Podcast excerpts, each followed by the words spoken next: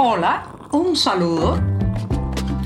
Les habla Joanny Sánchez, cubana, periodista, ciudadana, y les traigo este cafecito informativo recién colado y sin azúcar para despertar.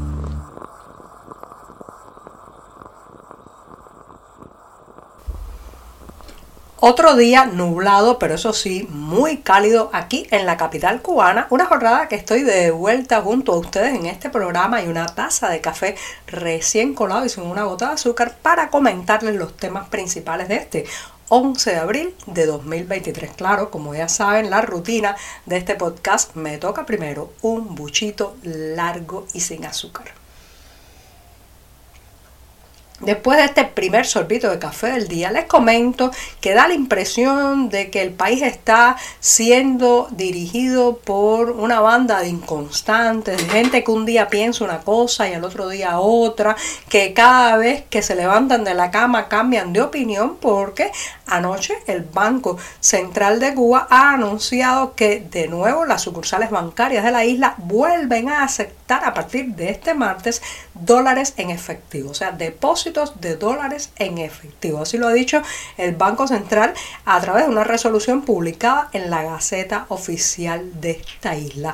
Esto preocupa a muchos y por otro lado también escandaliza a otros que han visto que por casi dos años pues ha estado eh, eh, prohibida eh, o prohibido el depósito de dólares en las cuentas bancarias cubanas que permitan comprar en las tristemente célebres tiendas en moneda libremente convertible. O sea, las autoridades están derogando con esta resolución una anterior de junio de 2021 que prohibía la aceptación del dólar estadounidense en efectivo en los bancos e instituciones financieras no bancarias. En el momento cuando se explicó aquella prohibición se dijo que bueno, no se podía por las circunstancias internacionales, el embargo estadounidense y ahora sin que hubiera cambiado parece nada a nivel de contexto internacional, pues dan un paso atrás y dicen exactamente lo contrario. Esto Evidentemente es una señal, señoras y señores, del desespero económico y financiero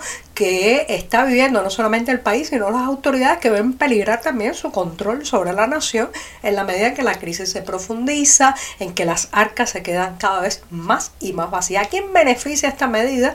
A los que reciben dólares o remesas del extranjero, que podrán, bueno, pues rellenar eh, sus cuentas bancarias en moneda libremente convertible e ir a estos mercados en MLC a comprar mercancías que no están al acceso de los que tienen solamente pesos cubanos. Pero es que esas tiendas, señoras y señores, están ahora mismo súper desabastecidas.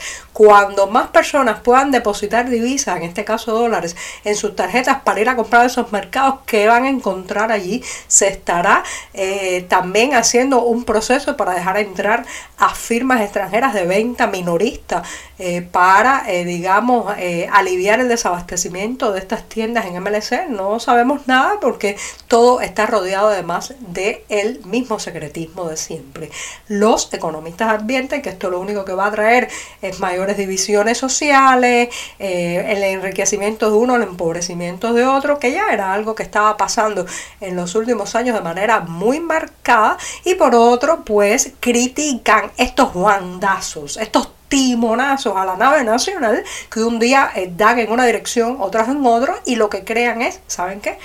desconfianza. La gente no confía. Y lo primero que he escuchado en las calles entre las personas que ya han conocido esta noticia es, ¿y si deposito mañana mis dólares y después los quiero sacar, ¿podría recuperarlos? Hmm, la pregunta del millón. Probablemente no será posible. Cuando usted escuche a alguien que está siendo tildado de contrarrevolucionario en Cuba, sepa que esa es una definición que solo usan aquellos que se autotitulan revolucionarios, en Cuba pues viene a ser algo así como los más reaccionarios, los más ortodoxos, los más temerosos del cambio y la usan para denigrar al otro. Nadie que yo conozca se autodenomina contrarrevolucionario a no ser en tono de broma, de burla y de chanza con el vocabulario en el poder. Pero lamentablemente esa etiqueta eh, destroza vidas, crea eh, graves problemas sociales todavía y grandes repercusiones o represalias en el entramado laboral y docente. Ese ha sido el caso de Reniel Rodríguez, un joven activista que gestiona un canal donde se hace llamar Lunático Debates y que, eh, bueno, pues ha estado mezclado en varias, digamos, campañas de activismo, incluso participó en la fallida marcha del 15 de noviembre de 2021. Su estancia en un preuniversitario, un preuniversitario de ciencias exactas, terminó en la expulsión de este estudiante, un adolescente de apenas 17 años que fue eh, prácticamente empujado a salir del centro porque desde que llegó allí fue etiquetado con la palabra contrarrevolucionario, ¿sí? Como escucha, enemigo, apatria, contrarrevolucionario, opositor, y a partir de ahí la dirección del centro, los propios militantes de la Unión de Jóvenes Comunistas se dieron a la tarea de hacerle, como se dice en las calles de esta isla, la vida un yogur a Reniel Rodríguez. Al final terminaron expulsándolo y esto claro, tiene unas connotaciones y unas consecuencias en su vida que apenas está dando los primeros pasos, digamos, profesionales y ya está marcado porque no podrá graduarse de un instituto preuniversitario de ciencias exactas. Sí, contrarrevolucionario puede ser una palabra que ellos nos inventan a nosotros los críticos, los disidentes, los inconformes, pero lamentablemente, además de un vocablo, tiene profundas repercusiones absolutamente negativas en nuestro día a día.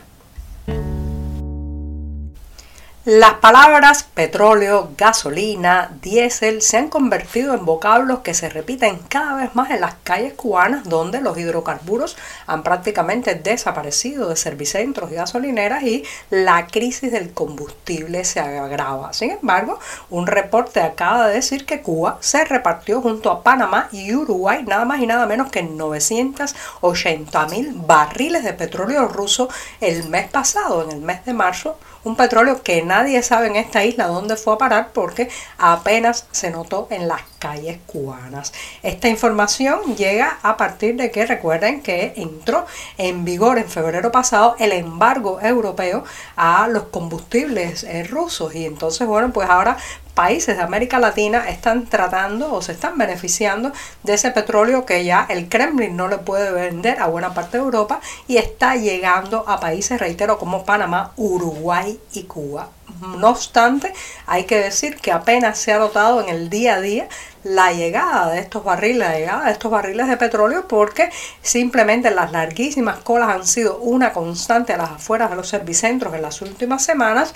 El país está prácticamente paralizado, como he dicho en programas anteriores, y nadie sabe dónde fue a parar el petróleo ruso, aunque tenemos algunas hipótesis. Quizás a los automóviles de la policía política que no ha parado de reprimir, detener y amenazar, a probablemente también los vehículos de la policía, los vehículos de los jefazos y claro, de los jerarcas del Partido Comunista.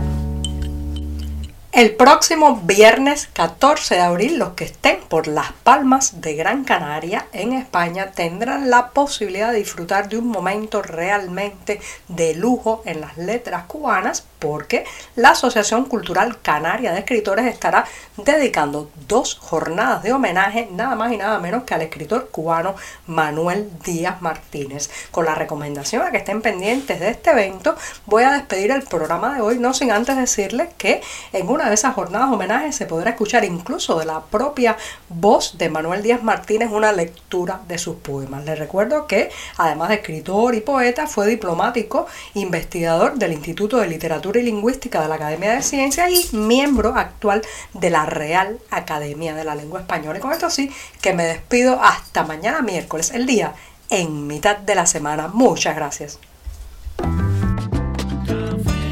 Por hoy es todo. Te espero mañana a la misma hora.